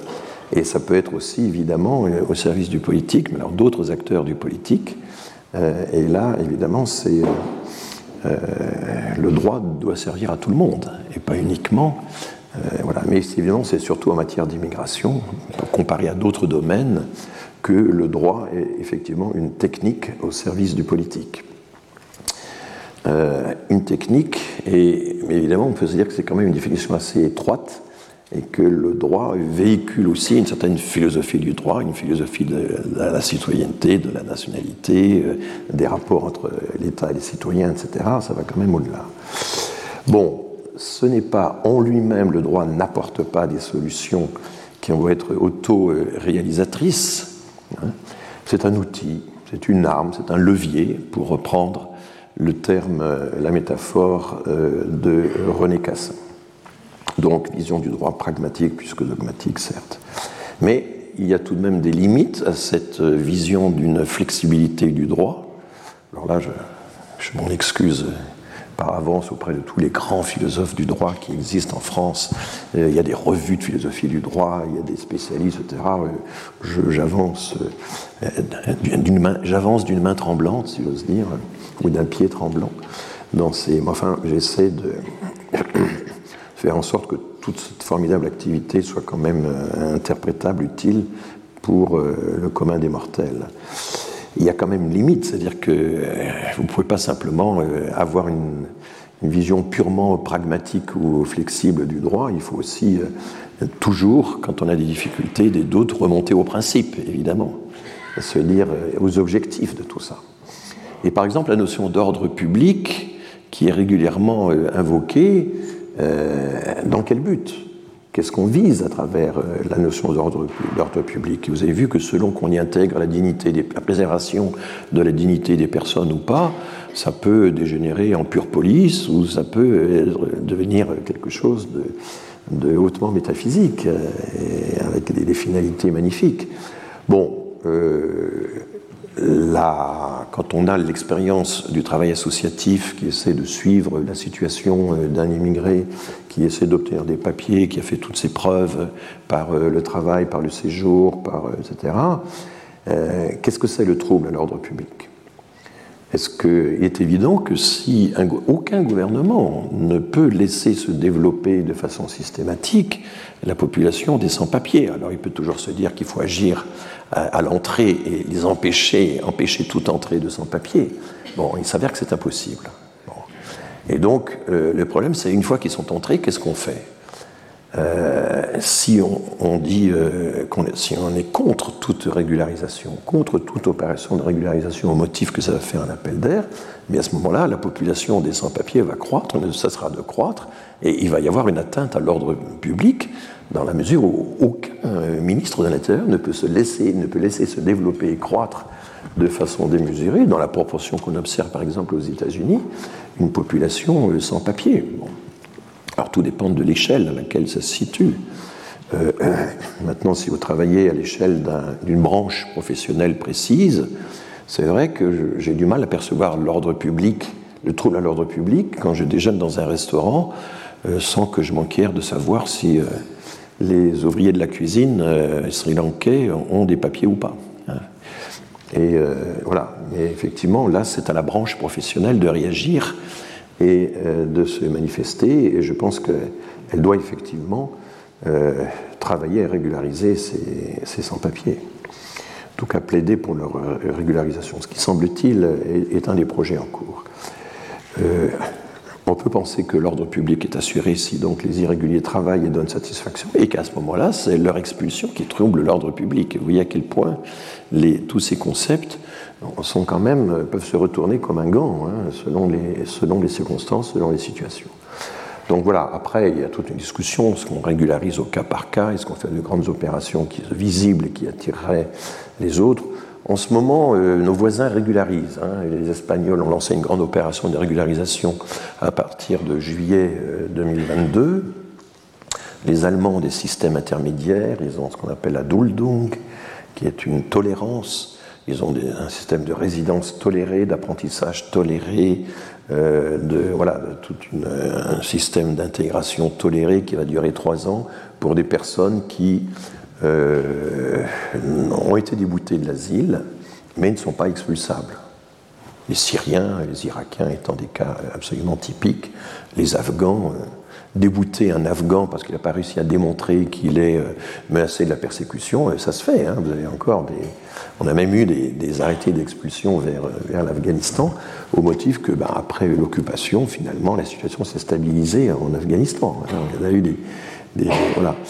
Euh, bon, mais il se trouve qu'il n'y a pas de ligne aérienne entre Paris et Kaboul, et que si vous voulez aller à Kaboul, si vous voulez prendre quelques vacances à Kaboul, là, euh, il faut passer par euh, le Qatar ou passer par, enfin, par Doha.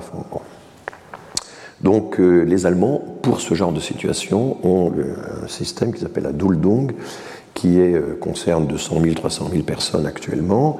Ils essaient de l'étendre et d'accroître les droits, mais c'est actuellement une discussion qui se fait au sein de chaque land.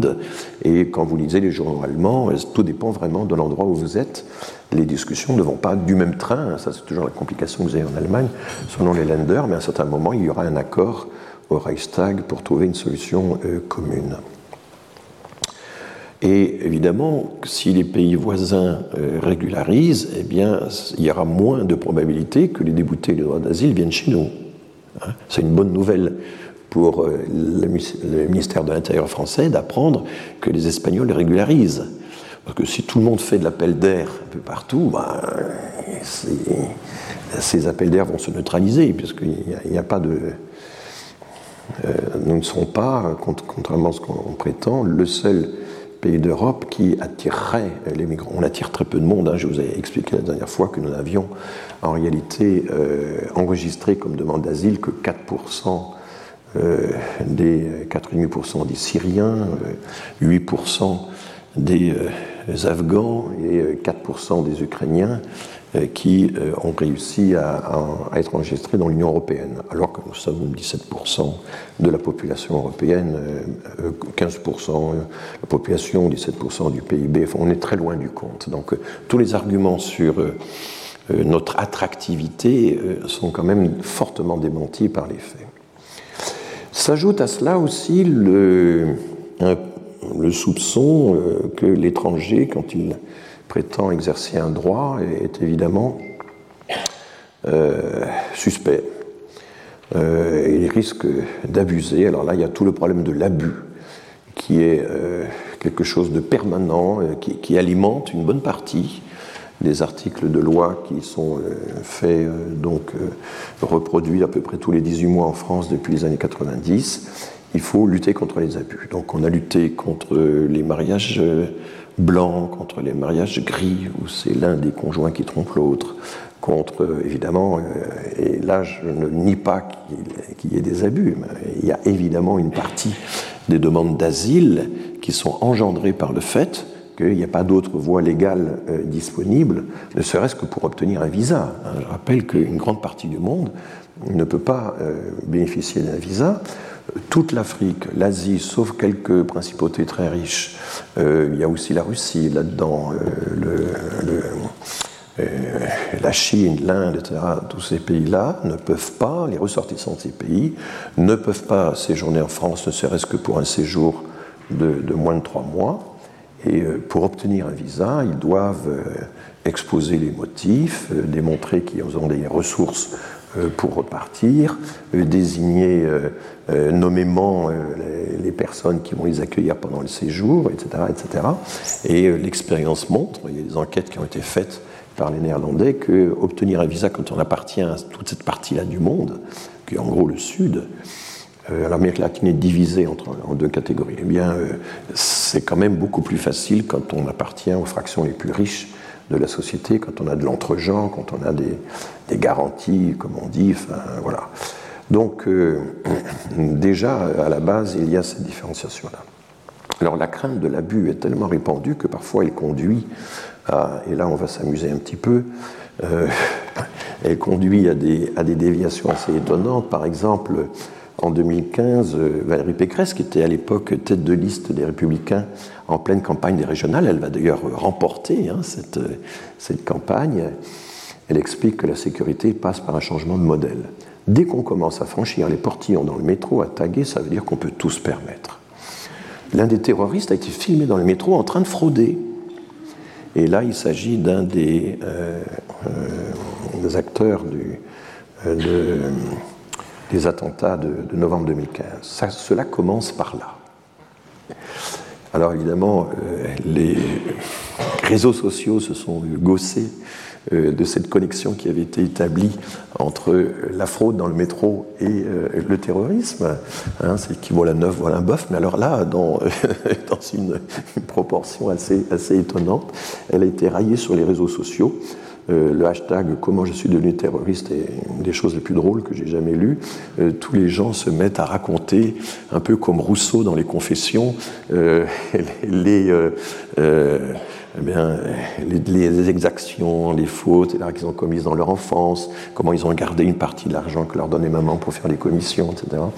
Et bon, et comment je suis devenu terroriste. Et puis on a cité un exemple fameux d'un potentiel président de la République, qui est euh, Jacques Chirac.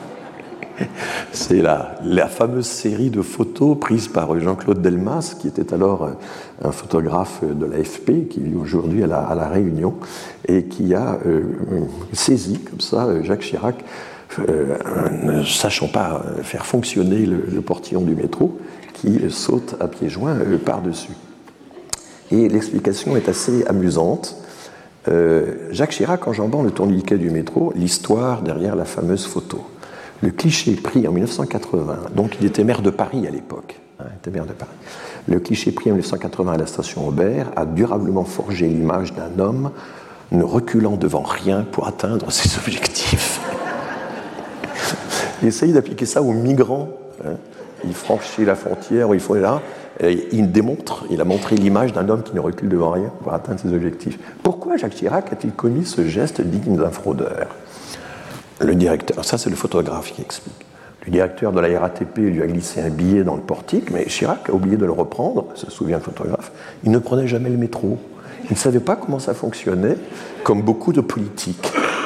Le ticket étant resté dans la machine, le portillon ne s'est pas ouvert, il a donc décidé de sauter par-dessus. Cet acte transgressif a imposé l'image d'un Chirac conquérant.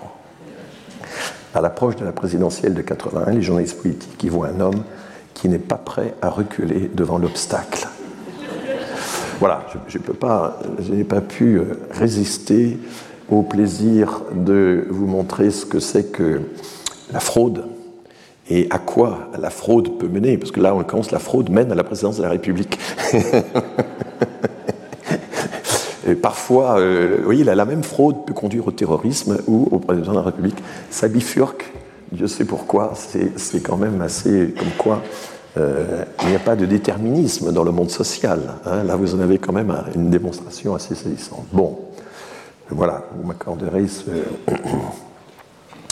Euh, alors je vais, euh, je crois, euh, terminer là. Oui, on, a un, problème. Donc je vais reprendre un petit peu ce que j'avais commencé à vous dire au début. Finalement, quand on regarde les grands textes, les grandes conventions internationales, au fond, il est très très peu question des étrangers. Il est très peu question de l'immigration, très peu il n'y a pas, comme je vous l'ai dit en commençant, euh, il n'y a pas grand-chose. Le, droit est court. Euh, il n'y a pas grand-chose pour, euh, sur le droit des étrangers de façon spécifique. C'est en tant qu'être humain, en tant que personne humaine, qu'ils vont pouvoir tirer parti de toutes les dispositions, de tous les principes qui sont énoncés dans, par exemple, la Convention européenne des droits de l'homme, dont la Cour donc, siège à Strasbourg, et convention qui donc réunit tous les États partis euh, au Conseil de l'Europe. Je vous signale d'ailleurs que euh, très récemment, la Russie a été euh, expulsée hein, du Conseil de l'Europe et a été donc n'est plus partie, comme disent les juristes, à la Convention européenne des droits de l'homme. Il y a eu toute une, petite lutte un peu, étrange. Les Russes ont essayé de devancer euh, l'expulsion décidée par euh, les membres du Conseil de l'Europe et de faire comme si ça avait été une décision volontaire de leur part. Et l'Europe a donc accéléré les procédures pour faire en sorte que ce soit formellement, bel et bien, une expulsion de la Russie suite à l'agression évidemment de la Russie contre l'Ukraine. Donc la Russie désormais ne fait plus partie euh, du Conseil de l'Europe et ne fait plus partie, n'est plus signataire de la euh, Convention européenne des droits de l'homme. Or, la Russie, c'était un des contentieux les plus importants avec la Turquie hein, euh, des, euh, décisions de la Cour européenne des droits de l'homme. Et donc, il y a toute une série de mesures transitoires qui ont été décidées par la, la, Cour européenne des droits de l'homme pour savoir que faire du gros contentieux qui est en cours de traitement avec euh, la Russie actuellement. Mais assez curieusement, ça n'a pas été médiatisé, cette histoire. Le fait que la Russie euh, ne participe plus euh, au Conseil de l'Europe et ne participe plus à la, à la, Convention européenne des droits de l'homme. Il me semble que c'est un événement majeur. Il me semble que lorsqu'un pays, effectivement, en agresse un autre et voilà, euh, viole systématiquement les valeurs fondatrices de la Convention. Et les valeurs fondatrices de la Convention, qu'est-ce que c'est? C'est la dignité de la personne humaine. Hein. C'est ça le principe fondamental qui doit être respecté dans toute démocratie euh, digne de ce nom. Euh, donc la Russie n'en fait pas partie, évidemment, c'est tout à fait significatif. Quand vous regardez par exemple le mot étranger dans la Convention européenne des droits de l'homme, il y a très peu d'articles où ce mot euh, apparaît. Il y a par exemple l'article 16 qui explique qu'on ne peut pas restreindre l'activité politique euh, des euh, étrangers qui sont hébergés sur votre sol. Et donc aucune des dispositions des articles 10, 11 et 14, c'est-à-dire sur la liberté d'expression, sur la liberté de réunion et d'association, sur le grand principe général de non-discrimination qui, irrigue toute la, Convention et qui euh, s'ajoute en réalité à, à, tous les articles, eh bien euh, aucune des dispositions euh, sur ces libertés-là ne peut être considérée comme interdisant aux hautes parties contractantes d'imposer des restrictions à l'activité politique des étrangers. Ça, c'est nouveau, parce que pendant longtemps, il était classique, quand on accueillait des proscrits ou des exilés sur un pays, de leur dire on vous accueille, mais à condition que vous n'ayez aucune activité politique. Bon. Euh, ça, c'est désormais euh, interdit. Euh, la référence aux étrangers dans la CEDH, dans la Convention européenne des droits de l'homme, apparaît ensuite dans les protocoles. Hein. Les protocoles, ce sont ces compléments à la à la Convention qui, sont, euh, qui ont été rajoutés. On en a une vingtaine maintenant, je crois. Euh, et là, le protocole numéro 4, qui date de 1963, eh bien, euh, définit la liberté de circulation en reprenant les termes de la Déclaration universelle des droits de l'homme. Donc là, je ne les expose pas, mais il y a une libre circulation au sein de, entre tous les membres du Conseil de l'Europe. Il y a la liberté de quitter son pays euh, si on entend, mais il n'y a pas de liberté euh, d'immigration, hein, il n'y a qu'une liberté d'émigration. Et puis, il y a des restrictions à la liberté de quitter son pays, qui sont que bah, on ne peut pas déserter son pays, on ne peut pas fuir la justice de son pays, euh, et, il y a aussi des restrictions liées d'ailleurs à, l'ordre public, hein, qui sont évoquées de façon très générale pour limiter la liberté de circulation. L'article 3 rappelle qu'il est interdit d'expulser des nationaux. Un pays ne peut pas expulser euh, ses propres nationaux. Et un pays ne peut pas non plus interdire à ses propres ressortissants d'entrer, euh, de rentrer chez lui. Ça, c'est interdit.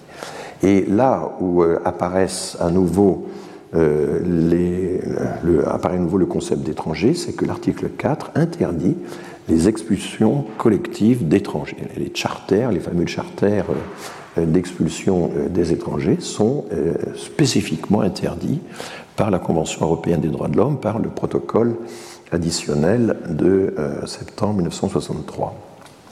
Ce qui veut dire que les expulsions individuelles, elles, sont permises. Hein. C'est ça, évidemment, la, contrepartie de cet article. Euh, vous avez aussi dans un, protocole ultérieur plus récent, celui du 22 novembre 1984, le septième protocole, il y a, euh, on précise tout ça, il y a des garanties euh, procédurales en cas d'expulsion d'étrangers. Un étranger résidant régulièrement sur le territoire d'un État ne peut en être expulsé qu'en exécution d'une décision prise conformément à la loi et il doit pouvoir faire valoir les raisons qui militent contre son expulsion, faire examiner son cas et se faire représenter à ses fins devant l'autorité compétente ou devant une ou plusieurs personnes désignées par cette autorité. Alors là, euh, ça nous concerne, puisque si on veut effectivement simplifier les procédures d'expulsion du territoire, les OQTF, etc., et comme d'ailleurs l'a rappelé le Conseil d'État dans un rapport récent, il faut que ça se fasse, qu'on simplifie les procédures, si on veut rétrécir les délais, etc., en conformité avec ces principes généraux qui sont dans la Convention européenne des droits de l'homme. Un étranger peut être expulsé avant l'exercice des droits énumérés euh, donc ci-dessous à cet article-là, lorsque cette expulsion est nécessaire dans l'intérêt de l'ordre public ou est basée sur des motifs de sécurité nationale. Alors là, de nouveau, la restriction arrive, ordre public Qu'est-ce que ça veut dire?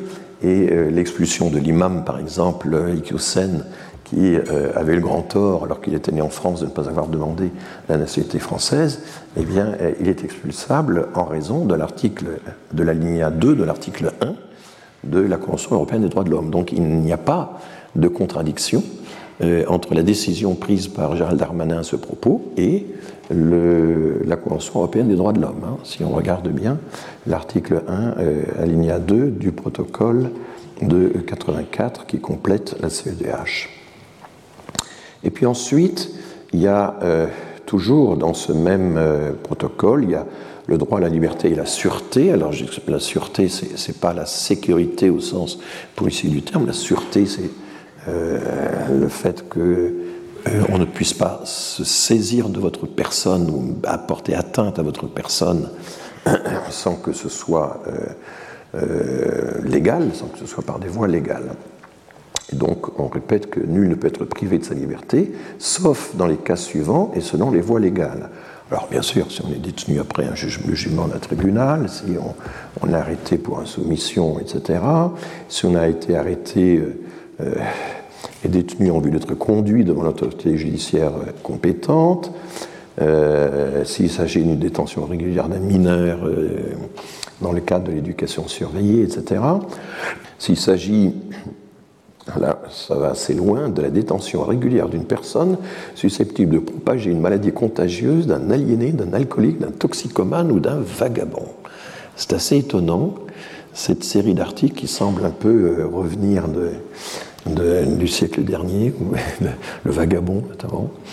Euh, on peut arrêter régulièrement un, vagabond euh, qui d'après la Convention européenne des droits de l'homme. Donc je ne sais pas, il faudrait se repencher sur les discussions qui ont présidé à la rédaction de cet article, mais vous voyez que ça va assez loin. Et puis finalement, et c'est pour ça que je vous lisais cet article, s'il s'agit de l'arrestation ou de la détention régulière, donc toujours euh, selon les procédures légales, d'une personne pour l'empêcher de pénétrer irrégulièrement dans le territoire ou contre laquelle une procédure d'expulsion ou d'extradition est en cours.